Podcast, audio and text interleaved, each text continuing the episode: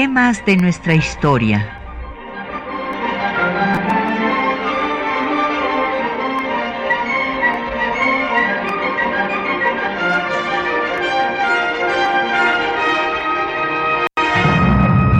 Un espacio que difunde el conocimiento del pasado para comprender nuestro presente. Programa a cargo de la maestra Patricia Galeana.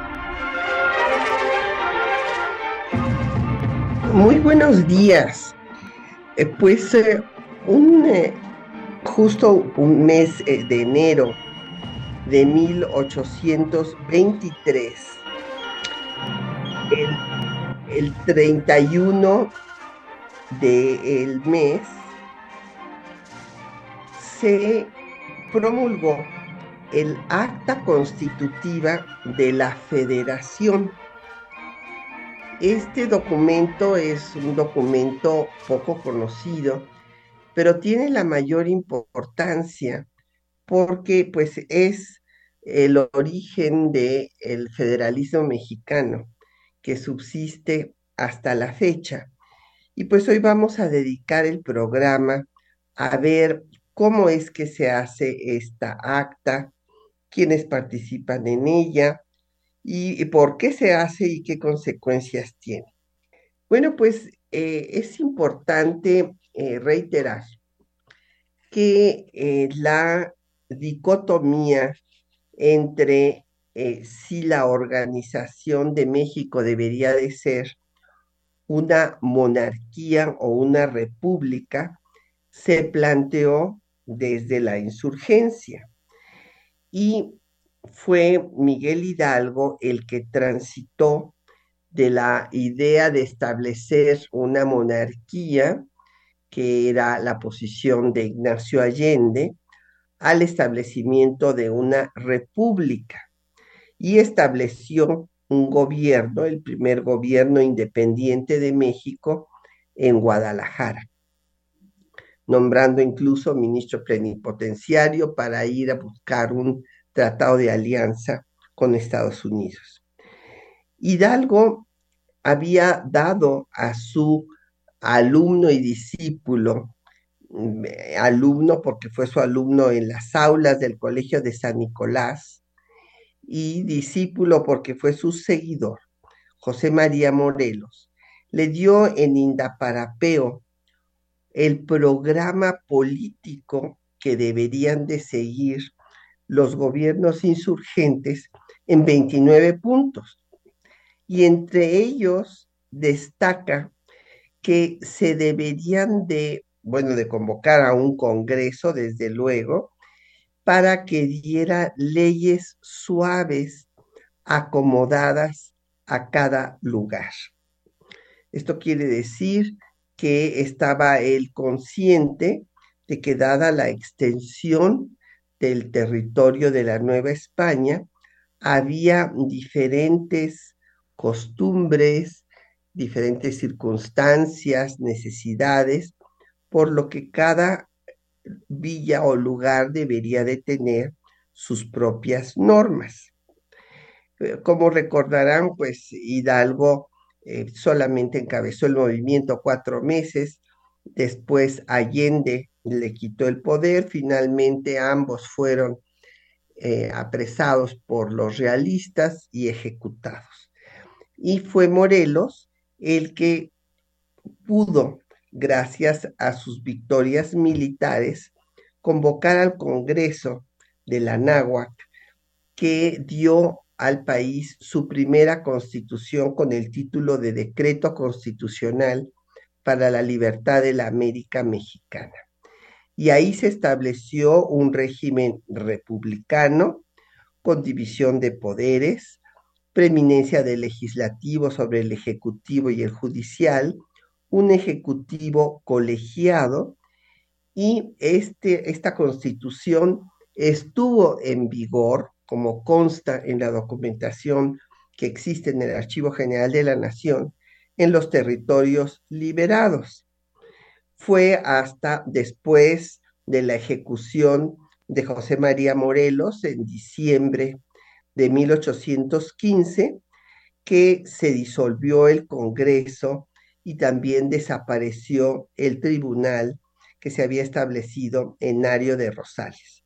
Después vinieron cinco años de resistencia en donde eh, pues Vicente Guerrero representó el foco más importante porque estaba cerca de Acapulco, el puerto eh, pues del Pacífico, y la consumación de la independencia no se va a dar por el proyecto político, por el programa de Hidalgo y de Morelos, sino por una negociación de paz en la que se regresó a la idea de la monarquía que se estableció en el Plan de Iguala en los tratados de Córdoba.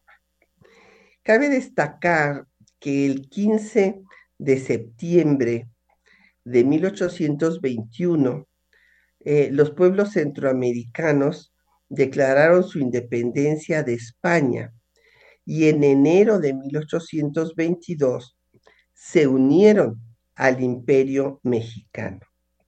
Así es que el imperio mexicano abarcaba desde la mitad de lo que actualmente es Estados Unidos hasta eh, Panamá, que era parte de la Gran Colombia.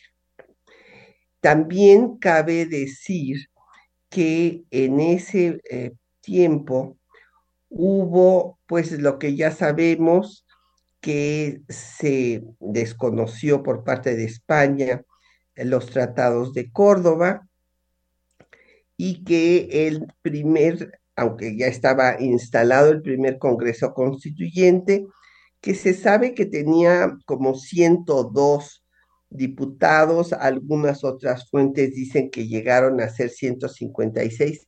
No había un registro exacto de cuáles, cuántos fueron los miembros, pero este primer Congreso Constituyente que se establece en febrero de 1822, pues tenía mayoría de borbonistas. Acuérdense que Iturbide dejó a un lado a los antiguos insurgentes, sin embargo, lograron estar en el Congreso algunos de ellos, que se les llamaba los antiguos patriotas, y estos eran republicanos, y algunos partidarios de Iturbide. Hubo conflictos desde la forma en la que fueron electos estos diputados, porque pues eh, quienes habían sido participantes o, simpatizantes del movimiento autonomista y después de la independencia, habían querido que hubiera una representación proporcional de cada región, pero Iturbide estableció que fuera una representación corporativa, o sea, de las corporaciones entre ellas desde luego la eclesiástica. Y esto causó eh, desagrado. Eh, por una parte, los borbonistas, antes de que se recibiera la negativa de España y aún después de que se recibió esta, insistían en que había que hacer una invitación formal al rey de España, Fernando VII, o a cualquiera de los miembros de su casa dinástica, e incluso formaron una comisión para redactar esta, este ofrecimiento del trono, y entre los diputados de borbonistas destacan Guridi y Alcocer. Eh, cuando pues España desconoce, que los desconoció realmente en el mismo mes en que se había instalado el Congreso, pero pues por las distancias será hasta mayo cuando lleguen las noticias de que España no reconoce la independencia ni los tratados firmados por Juan O'Donoghue, por su representante, y entonces pues van a eh, venir una serie de movimientos por una parte los partidarios de Iturbide, entre ellos un sargento de nombre Pío Marcha, organiza un tumulto por las calles de la ciudad con la tropa, gritando eh, viva Agustín I, y a la mañana siguiente se presiona al Senado para que lo declare emperador de México. Así, pues describe a Lamán cómo eh, pues se entronizó Iturbide, como sucedía en los imperios de la antigüedad en decadencia, con, por un senado atemorizado. Y en lugar de que se haga la constitución, en tanto ésta se hiciera, se estableció un reglamento provisional, un reglamento político provisional del imperio, y eh, se desató la inconformidad. Vamos a hacer una pausa para escuchar eh, un poco de música, música de la época. Vamos a oír cuatro versos para órgano de José Antonio Gómez y Holguín, quien fue organista desde los 15 años. Escuchemos.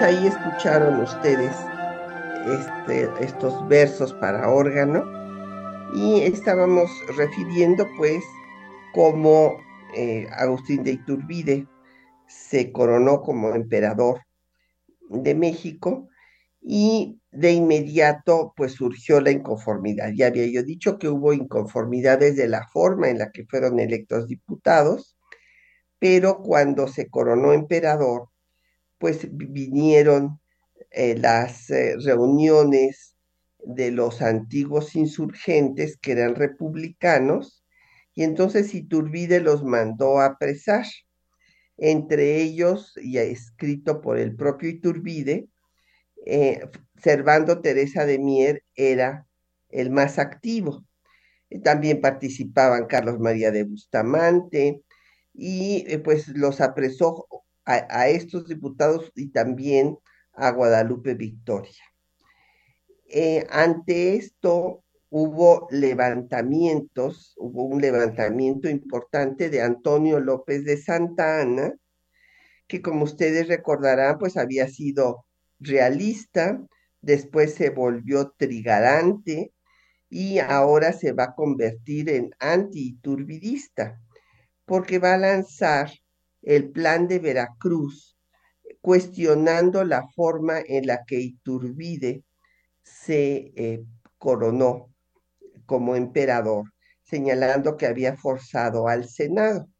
Iturbide manda a José Antonio de Echavarri, que era un antiguo militar realista que después pues se había vuelto trigarante e iturbidista, para que sometiera a Santana. Y resulta que en lugar de someterlo, pues se va a aliar con él en el plan de Casamata, eh, exigiendo que se restablezca al Congreso, porque después de haber apresado a algunos de los diputados, disuelve al Congreso por la oposición borbonista. Entonces, ante este levantamiento en el que participó pues su propio ejército, Iturbide se vio en la necesidad de reinstalar al Congreso y abdicar. Nos llegaron varias preguntas que voy a darles paso, entre ellas, pues eh, Ana Laura García nos dice que a qué se debe este revisionismo histórico que pone a Iturbide como un héroe. Bueno, es que eh, Ana Laura está la corriente de la historiografía conservadora que pues ha defendido siempre a este personaje. Y bueno, pues es un personaje de claroscuro, ciertamente tuvo un plan brillante para acabar con la guerra, pero bueno, pues luego decidió hacerse del poder. Eh, don Agustín Alcaraz está muy contento porque se llevó el libro la semana pasada, qué bueno, don Agustín. Martín Catalán eh, nos pide un programa sobre Valentín Gómez Farías. Sí, es un personaje muy importante, con mucho gusto lo haremos más adelante. Y don Mario Cortés pregunta que cuál es la influencia de la Constitución española de Cádiz en la Constitución de 24. Bueno, esto es un muy buen tema, don Mario, porque se ha discutido mucho y este, la realidad es que la constitución de 1824, que es posterior al acta constitutiva de la federación, que es de la que estamos hablando en este programa, va a tener la influencia de la constitución de Estados Unidos y de la constitución gaditana solamente se utilizará pues la división, eh, la, la demarcación territorial que se había hecho para las diputaciones provinciales. Pero el nombre de la Constitución, Estados Unidos Mexicanos, el sistema presidencial y el sistema federal son tomados de la Constitución de Estados Unidos. Esto dicho, escrito por los propios diputados, y es más, está en el texto de la Constitución. Eh, por otra parte, otro punto en el que sí hay una influencia de Cádiz es en la intolerancia religiosa, porque se establece que no va a haber ninguna religión fuera de la católica y en esto el texto es igual a la constitución de Cádiz. Así es que estas son las dos influencias.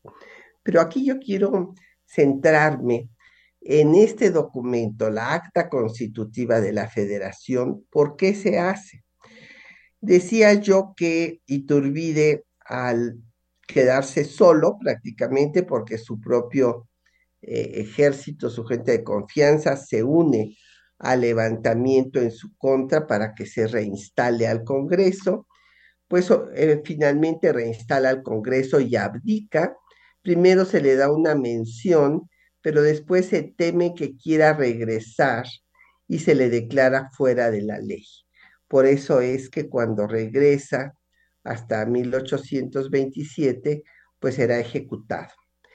El monarquismo no desaparece, queda latente, eh, sobre todo detrás de los partidarios de la República Central, como la posible solución para lograr la estabilidad política del país. Pero con la caída del efímero imperio, lo que sí sucede es que hay varias eh, de las eh, provincias de México que se declaran soberanas, se unen al plan de Casamata que eh, desconoce al imperio y exige el restablecimiento del Congreso, pero se declaran independientes. Estos son Jalisco, Oaxaca, Yucatán y Zacatecas. Además de que los centroamericanos en julio del 23 se separan del imperio y se declaran independientes. Ante esta situación, ya para noviembre de ese año de 23, se reinstala el Congreso, ya nada más con 91 diputados, entre los que destacan Lorenzo de Zavala, Carlos María de Bustamante, Guridi Alcocer, Crescencio Rejón, el que será autor del juicio de amparo, Valentín Gómez Farías, Servando Teresa de Mier, y Miguel Ramos Arispe, que serán de los más destacados. Cabe destacar, perdón por la, en fin, repetir la, palabra destacar, pero cabe subrayar que eh, se toman las demarcaciones eh, territoriales, eso es lo que se toma de Cádiz, y se decide hacer una acta antes de que se discuta el proyecto de constitución. Y esta acta se hace para evitar que se sigan separando eh, estos territorios, bueno, entidades de la República, para que se les dé la garantía de que se va a organizar un sistema federal por eso se llama acta constitutiva de la federación y va a tener 36 artículos.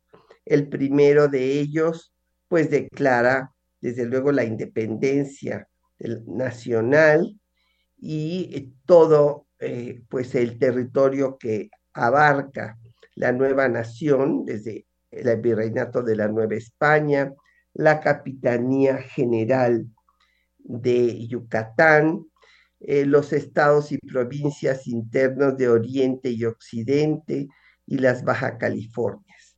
Se establece pues que la religión será únicamente la católica y que se organiza una república popular y federal, con división de poderes y algo muy importante, que se protegerá los derechos del hombre y del ciudadano y se respetará la libertad de prensa. Entonces, esto es muy importante de tomar en cuenta porque ya cuando se discute el proyecto de constitución, no se va a discutir si va a ser una república federal o una república central, porque todos los diputados firman esta acta constitutiva de la federación. Entonces ya se establece que va a ser un régimen federal y lo que se va a discutir en el Congreso Constituyente va a ser qué tipo de federalismo se va a establecer. Eh, Ramos Arispe encabeza la posición de que se establezca un federalismo como el de Estados Unidos. Y eh, Fray Servando, bueno, no era fray ya, había dejado los hábitos desde antes, así que no hay que mencionarlo más que como Servando Teresa de Mier, que era además un masón muy distinguido de los caballeros racionales, pues Mier decía que había diferentes tipos de federalismo. No es que quisiera una república unitaria pero quería un federalismo moderado. Vamos a escuchar los textos que les seleccionamos para el día de hoy, donde van ustedes a ver pues lo acontecido con la caída del imperio, la separación de estos estados, de los centroamericanos, y van a escuchar algunos de los artículos de esta acta constitutiva de la federación y cómo va a ser eh, declarado por los propios constituyentes que su modelo es la constitución de Estados Unidos. Escuchemos.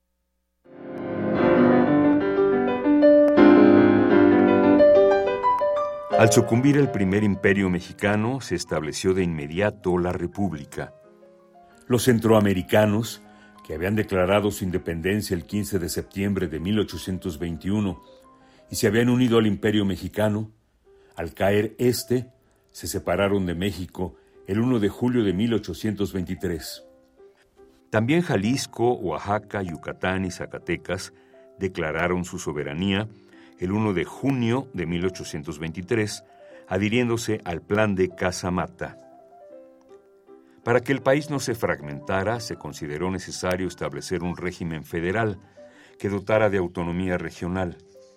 Por ello, antes de elaborar la Constitución, se firmó el Acta Constitutiva de la Federación. De esta manera, lo que discutirá en el Congreso es si se establecía un federalismo radical como el de Estados Unidos, posición que encabezó Miguel Ramos Arispe, o un federalismo moderado, centralizado, como propuso Servando Teresa de Mier. Ambos buscaban la unidad del país. El 5 de noviembre de 1823 se reinstaló el Congreso y se declaró constituyente dos días después. Estuvo integrado por 91 diputados, entre ellos destacaron Lorenzo de Zavala, Miguel Ramos Arispe, Carlos María Bustamante, Servando Teresa de Mier, José Miguel Guridi y Alcocer, Manuel Crescencio Rejón y Valentín Gómez Farías. Las diputaciones provinciales creadas por las Cortes Gaditanas, con responsabilidades político-administrativas, sirvieron de base para la demarcación territorial de los estados, pero la definición de la organización federal, sus facultades y atribuciones, fueron tomadas del modelo estadounidense. El 20 de noviembre se presentó el proyecto del acta. Las discusiones tuvieron lugar del 3 de diciembre de 1823 al 31 de enero del siguiente año, fecha en que el proyecto fue aprobado con pocas modificaciones con el nombre de Acta Constitutiva de la Federación Mexicana. El documento tiene 36 artículos y pone énfasis en la soberanía de la nación y la forma de gobierno. Artículo tercero. La soberanía reside radical y esencialmente en la nación, y por lo mismo pertenece exclusivamente a ésta el derecho de adoptar y establecer, por medio de sus representantes, la forma de gobierno y demás leyes fundamentales que le parezca más conveniente para su conservación y mayor prosperidad, modificándolas o variándolas según crea convenirle más. Artículo quinto. La nación adopta para su gobierno la forma de República Representativa Popular Federal. Además, el acta constitutiva estableció la obligación de la nación de proteger las garantías individuales, como dice en el artículo 30, la nación está obligada a proteger por leyes sabias y justas los derechos del hombre y del ciudadano. Hay que destacar este último artículo, porque suele afirmarse que los derechos del hombre o garantías individuales se establecieron por vez primera en México en la Constitución Centralista de 1836, y como vemos, no fue así. El acta constitutiva de la Federación incluyó los derechos del hombre y del ciudadano, y como estaba estableciéndose un régimen federal, cada entidad federativa abundaría en el tema. Finalmente se impuso la propuesta de Miguel Ramos Arispe, el federalismo al estilo de los Estados Unidos, con estados libres y soberanos. 4 de octubre de 1824 con la promulgación de la Constitución Federal de los Estados Unidos Mexicanos.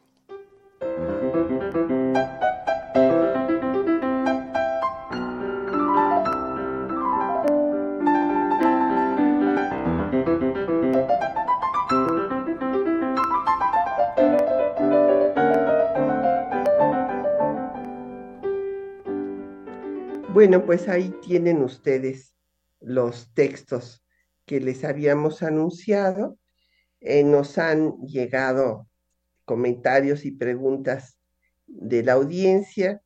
Eh, don Fernando Román nos pregunta eh, de la participación, la importancia de Servando Teresa de Mier en este proceso y qué es lo que querían los federalistas.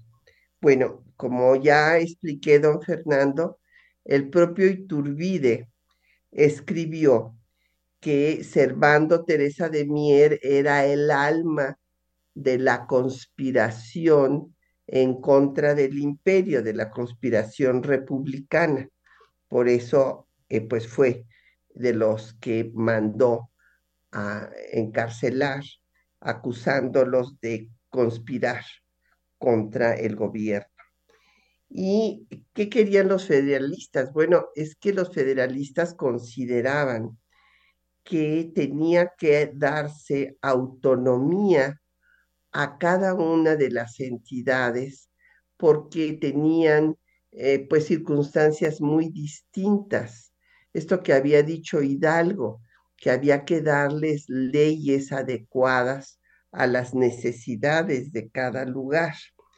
Y los federalistas decían que si no se daba esta autonomía, pues se iban a separar, así como se separaron eh, Jalisco, Zacatecas, eh, Yucatán y Oaxaca. Eso, eso era lo que se discutía. De hecho, todos lo que querían era la unidad, pero la posición de Mier eh, de, de, de, Fray Servando Teresa de Mier era que había diferentes federalismos y que no tenía que ser un federalismo como el de Estados Unidos, porque Estados Unidos había surgido de forma diferente de la Nueva España.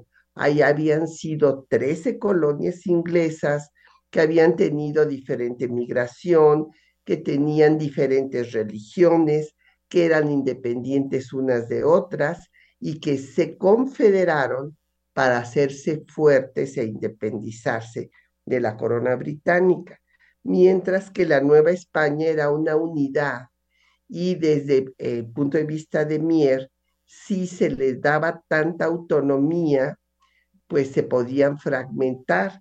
Él argumentaba, no sin razón, que soberana solamente era la nación, que no deberían de ser los estados.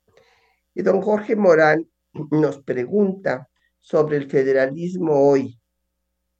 Pues don Jorge, la verdad es que tuvo razón eh, Mier en cuanto a que lo que se estableció en México fue un federalismo moderado, centralizado, tanto en el siglo XIX como en el siglo XX. Fue muy poco a poco, yo diría que hasta el siglo XXI, cuando eh, las entidades federativas empezaron a tener eh, una verdadera autonomía del gobierno central, pero no hay equilibrio de poderes, lamentablemente, y entonces en muchos casos se convierten en casicazgos, como los había en el siglo XIX también. ¿A qué me refiero con equilibrio de poderes?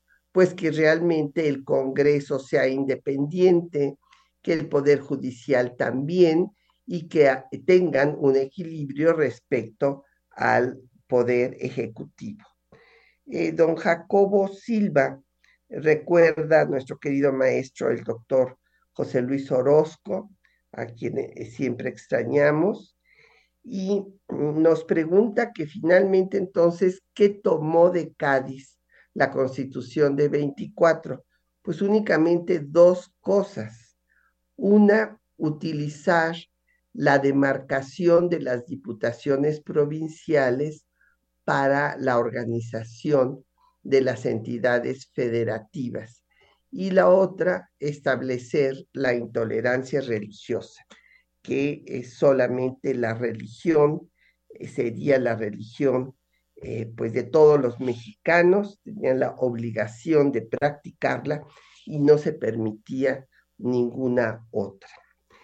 Pues eh, este, vimos pues la importancia de esta acta constitutiva de la federación para que se reintegraran Jalisco, Oaxaca, Yucatán y Zacatecas, que se habían separado a la caída del imperio, teniendo la certidumbre de que iban a contar con la autonomía dentro de un régimen federal.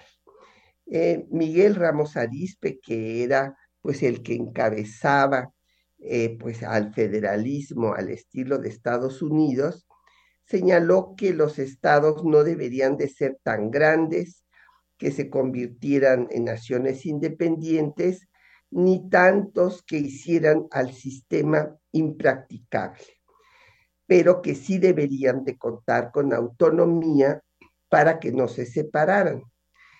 Y pues la Constitución Federal fue finalmente aprobada en octubre de 1824 y pues ahí en su propio texto queda, perdón, fehaciente, pues la influencia de Estados Unidos desde el nombre, ¿verdad? Es la Constitución Federal de los Estados Unidos Mexicanos.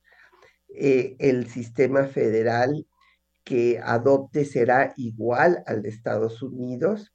El sistema presidencial también, o sea, habrá división de poderes con dos cámaras y un presidente y un vicepresidente. Y el vicepresidente era el que quedaba en segundo lugar en la votación, por lo cual esto fue causa de múltiples conflictos porque el vicepresidente siempre hacía todo lo, necesario para derrocar al presidente en turno y ocupar su lugar. Eh, Zavala, Lorenzo de Zavala, perdón, eh, pero es que estoy saliendo del COVID, así es que ustedes perdonarán la, la voz que está muy averiada.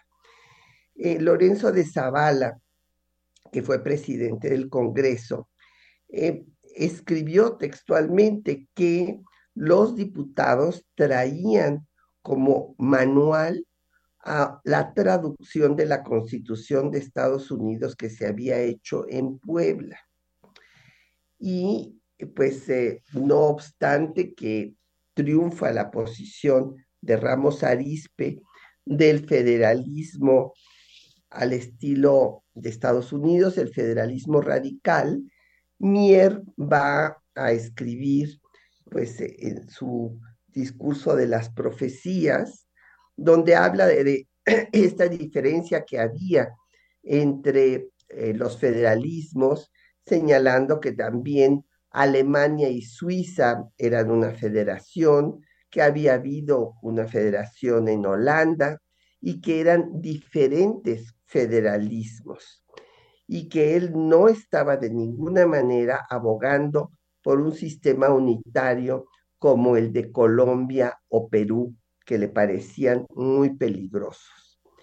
Eh, quiero decirles que también se discutió si se hacía un eh, ejecutivo colegiado, como en 1814, pero esto se desechó y se tomó el sistema presidencial igual al estadounidense, como ya había yo dicho, de presidente y vicepresidente que fue motivo de grandes conflictos. Se organizaron 19 entidades federativas, cinco territorios y el Distrito Federal. Esto es muy importante, se discutió dónde iba a estar la sede de los poderes.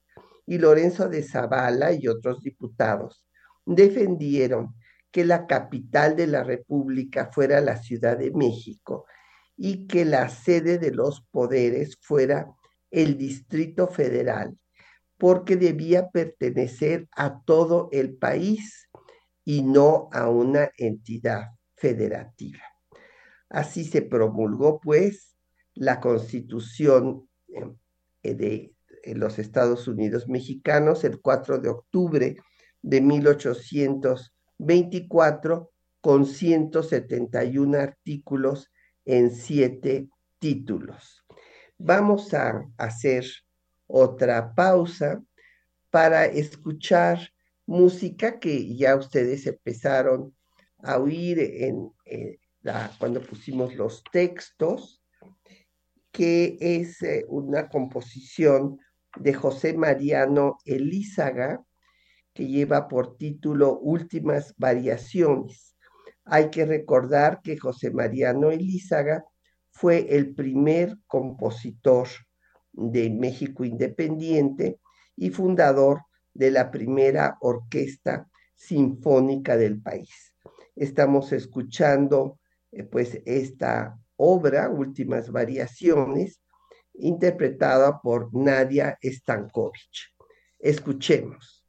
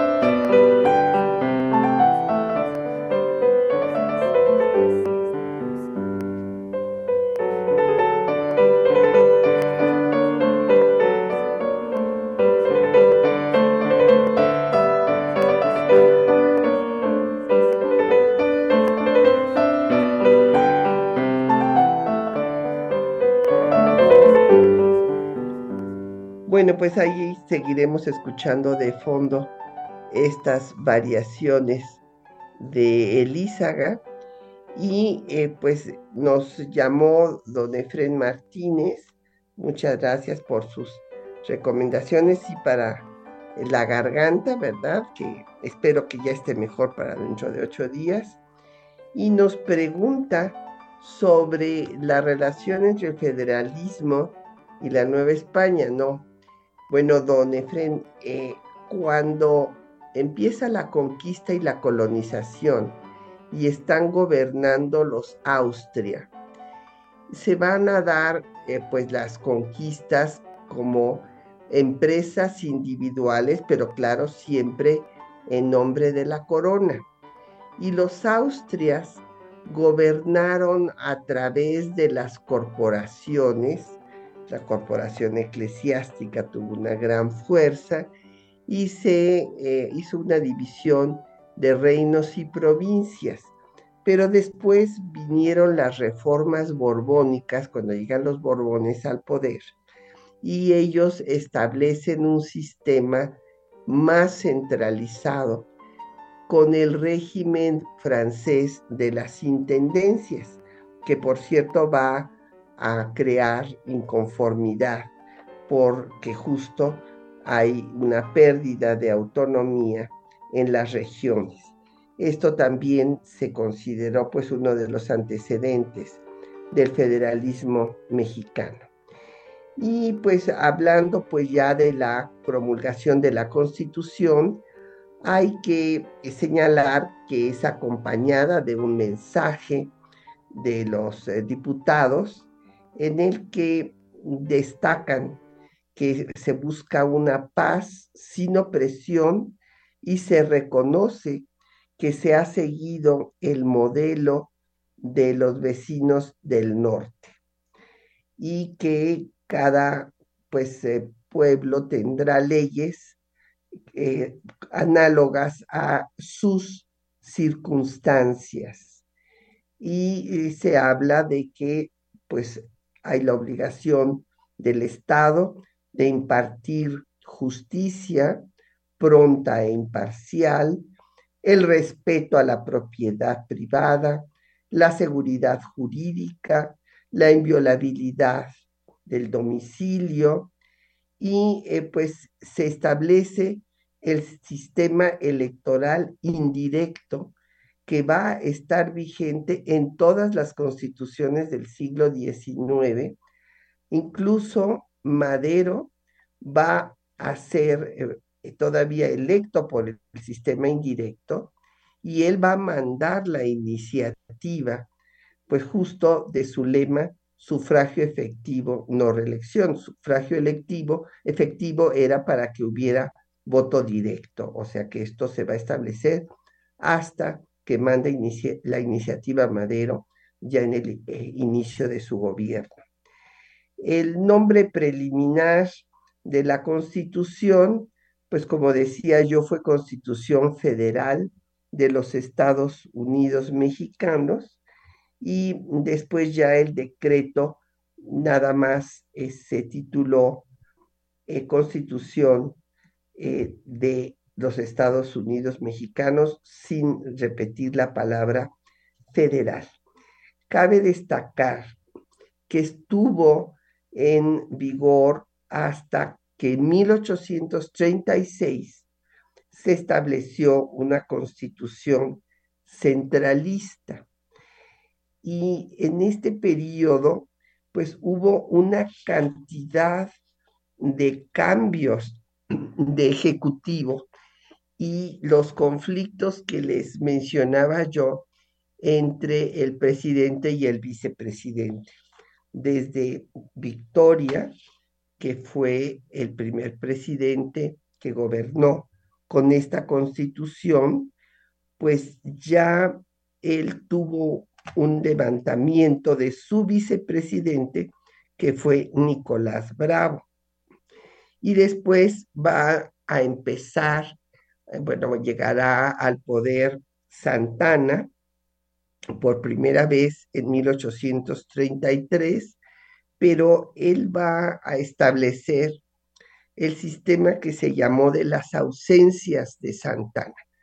¿Por qué? Porque a Santana, perdón, le gustaba tener el poder, pero no le gustaba gobernar. Le gustaba andar en campaña, para que lo aplaudiera la tropa y como él había participado en, la defensa eh, del país frente al intento de reconquista española, pues con este motivo se convirtió en el héroe de Tampico, después también participará en la defensa de Veracruz, frente, en la guerra de los pasteles, frente a las reclamaciones de los franceses y ahí perderá inclusive una pierna. Y con todo este motivo, pues a Santana no le interesaba estar sentado detrás de un escritorio trabajando y administrando el gobierno, sino que él tenía el poder y después dejaba a sus vicepresidentes, o como fue el caso de Valentín Gómez Farías, que gobernara. Eh, Valentín Gómez Farías dio eh, la reforma liberal, pero esto causó el levantamiento del ejército y de la iglesia al grito de religión y fueros, y entonces exigieron que viniera Santana a gobernar, y Santana eh, vino a tomar la presidencia y derogó toda la reforma que había hecho Gómez Farías. Después, eh, pues entró y salió por el tema que les digo de 38, con la llamada Guerra de los Pasteles, que se le llamó así por las eh, pues, eh, reclamaciones exageradas de un pastelero francés que decía que había sido pues dañado su establecimiento por los constantes motines que había en, por la inestabilidad política y entonces por eso se le conoció como Guerra de los Pasteles. Ahí Santana, como decía yo, se convierte nuevamente el héroe. Entonces eh, va a ser el árbitro de la política nacional que va a gobernar lo mismo con eh, federalistas que con centralistas, con republicanos que con monarquistas.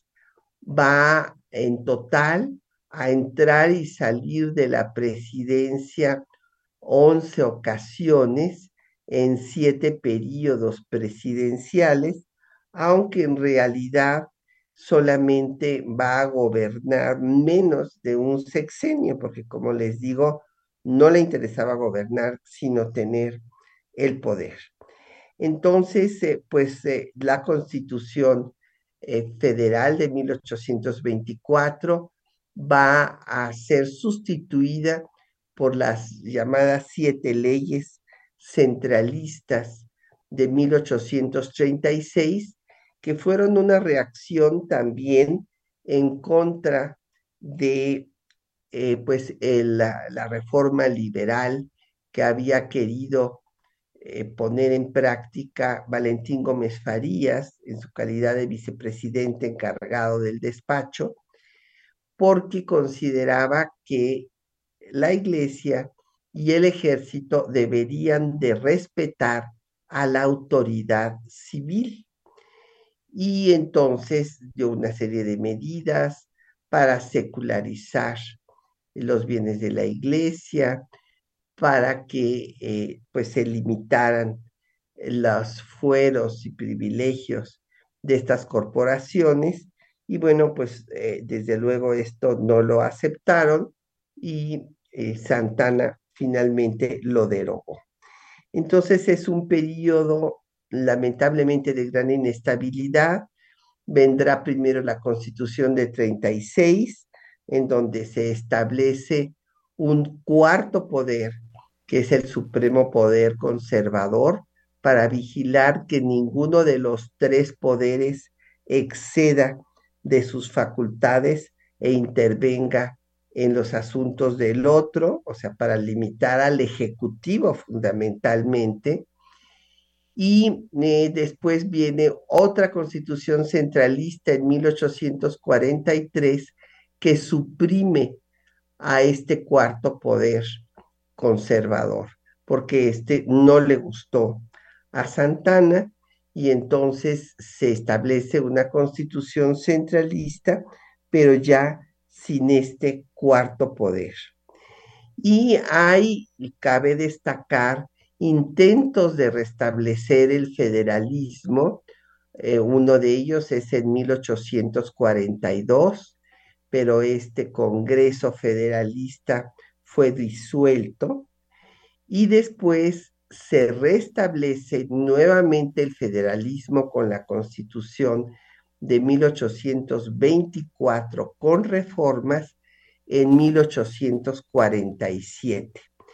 Este es un triunfo ahí de los federalistas que cuando estaban a punto de entrar ya el ejército estadounidense a la Ciudad de México, eh, dan esta constitución en la que se restablece a la constitución de 24 y entre las reformas que se hacen se suprime la vicepresidencia que tantos conflictos había creado y también se incorpora el juicio de amparo para proteger a la ciudadanía de los abusos de cualquiera de los poderes en contra de los derechos ciudadanos. Y bueno, pues esta constitución reformada de 24 en 47 lamentablemente tiene poca vigencia porque nuevamente Santana va a regresar al poder pero ahora con los monarquistas, después de la guerra de conquista territorial que Estados Unidos le infligió a México de 46 a 48 y le arrebató más de la mitad de su territorio, pues los monarquistas cobraron gran fuerza y pensaron que la única forma de que México no desapareciera era estableciendo una monarquía y para eso trajeron a Santana para pacificar el país. Se murió Lucas Alamán, que era el intelectual autor de todo este proyecto, y entonces incluso Santana fue proclamado por el plan de Soquiapan Antonio I. Sin embargo, la revolución de Ayutla impidió que se coronara emperador como lo había hecho Iturbide. Pues ya se nos acabó el tiempo, eh, solamente tenemos que darle las gracias a nuestros compañeros que hacen posible el programa. Eh, las voces de los textos fueron de María Sandoval y Juan Stack, con la producción de Isela Villela. El control de audio estuvo a cargo de Socorro Montes la producción de Quetzalín Becerril y en los teléfonos estuvo Liliana Cortejo. Y Patricia Galeana se despide de ustedes hasta dentro de ocho días.